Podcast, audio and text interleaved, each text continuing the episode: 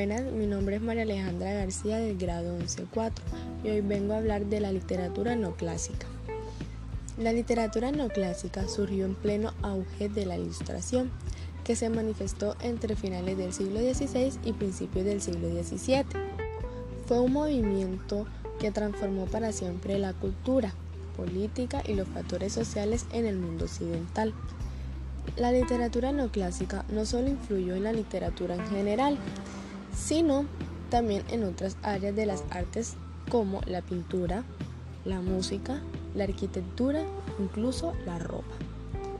Esta literatura busca establecer las estructuras de los pensadores de la antigua Grecia y Roma. Según los críticos, la literatura neoclásica fue una imitación del gusto francés de la época y lo llaman el arte ilustrado. Les voy a hablar un poco de las tres épocas principales de la literatura neoclásica. La primera sería época de la restauración. Esta sería que se popularizan los teatros como espacio para exponer obras en prosa, lo cual de espacio a géneros como la comedia. Otro sería se popularizaron las odas y los pastorales. La segunda época sería época agustina. Su nombre se debe al emperador romano, Augusto, quien se encargó de proporcionar la estabilidad y prosperidad al imperio. Este se desarrolla el periodismo y las novelas de ficción con cortes autobiográficos. Eh, las comedias siguen siendo populares y se, y se desarrollan con una poesía más corta y sentimental. Y la literatura se vuelve racional, realista y moral. La tercera época sería la época de Johnson, que es que en ese periodo se caracterizó por el balance razón e intelecto. Y muy buena porque la literatura popular y folclórica ganó espacio en el gusto de los lectores. Esas serían las tres épocas principales de la literatura no clásica. Ahora les voy a hablar un poco de las características de la literatura no clásica. Uno de ellos sería el predominio de la razón sobre el sentimiento y de lo racional sobre la libre imaginación. Segundo, el estricto ceñirse a la norma sin permitir la particularidad del artista. Tercero, hay un rescate de los valores y estética de los autores y obras grecolatinas. Cuarta, surge como una respuesta en contra del estilo barroco que imperaba para la época. Quinta, nacieron nuevos medios de difusión de información, como panfletos y ensayos, con el fin de llevar el conocimiento a los estratos más bajos. Sexto, la urgencia de separar cada género literario de acuerdo a los que la disciplina del género indicaba y este es un subgénero. Séptimo, se da un enfoque más hacia lo social que lo individual, dejando en claro que el hombre por sí solo no es el centro de los acontecimientos.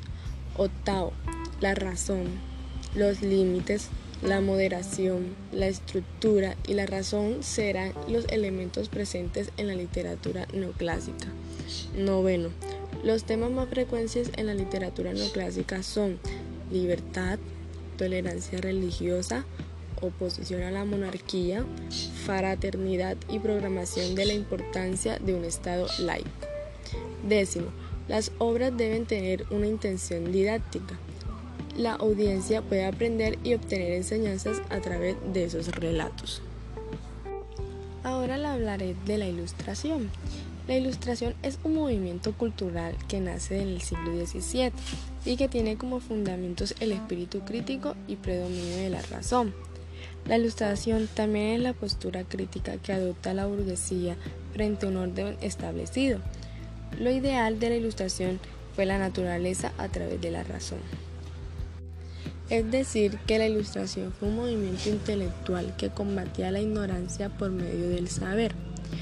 Por ello, tuvo gran influencia en todos los ámbitos, desde el económico y científico hasta el político y social, pasando, obviamente, por el literario. Fue como una especie de reacción de la incipiente burguesía frente a la aristocracia adinerada y acomodada de la época. Un movimiento como la ilustración literaria, que duró más de un siglo, vivió diversas corrientes influenciadas por los gustos de la época, pero también por tendencias previas y posteriores. En este caso podemos hablar de preromanticismo, neoclasicismo y postbarroco. Ahora les voy a hablar un poco de las características de la ilustración. Una de ellas es el racionalismo.